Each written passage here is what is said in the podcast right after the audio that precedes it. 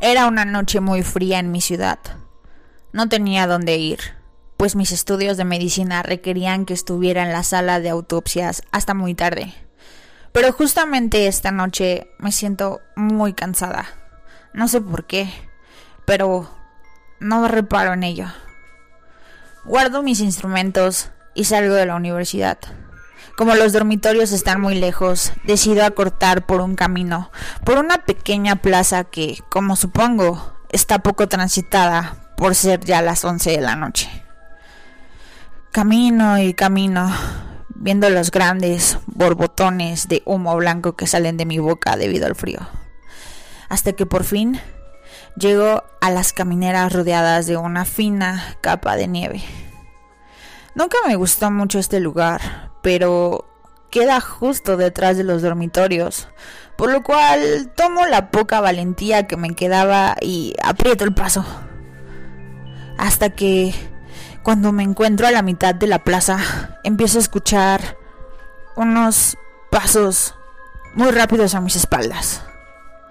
Me volteo instintivamente y ahí está una figura de mi misma altura, con una forma acartonada y ensombrecida que, que, solo está ahí, aparentemente mirándome. ¡Hola! grito para llamar su atención. Pero parece no entender lo que digo. Solo está ahí. Sigo caminando sin que nada intervenga. Más justo cuando doy los primeros pasos, Vuelvo a escuchar los pasos rápidos y cuando me volteo, la misma figura rígida estaba ahí mirándome, pero esta vez más cerca de mi persona. En eso decido caminar de espaldas para ver si de esa manera vuelve a seguirme, pero nada sucede. Yo aterrada pienso voltear y salir corriendo, hasta que me doy cuenta de que con ese frío de mi boca siguen saliendo borbotones de humo blanco debido al frío. Pero de ese ser nada sale. Me doy la vuelta con lentitud y salgo corriendo en cuanto escucho los pasos de aquel ser yendo cada vez más rápido. Ni siquiera me volteo, solo sigo mi camino con un escalofrío penetrante en mi espalda. En eso veo las puertas del dormitorio a lo lejos, acelero como puedo mientras siento que la figura ya está encima de mí. Abro las puertas del dormitorio y sin siquiera mirar si está detrás de mí o no. Cierro la entrada y salgo disparado hasta mi habitación.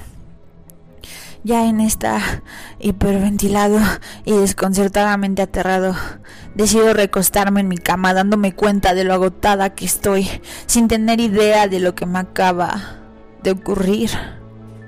Pero cuando me voleo hacia la pared para sentir más comodidad, vuelvo a escuchar con un horror indescriptible aquellos pasos rápidos, pero esta vez venían de mi misma habitación.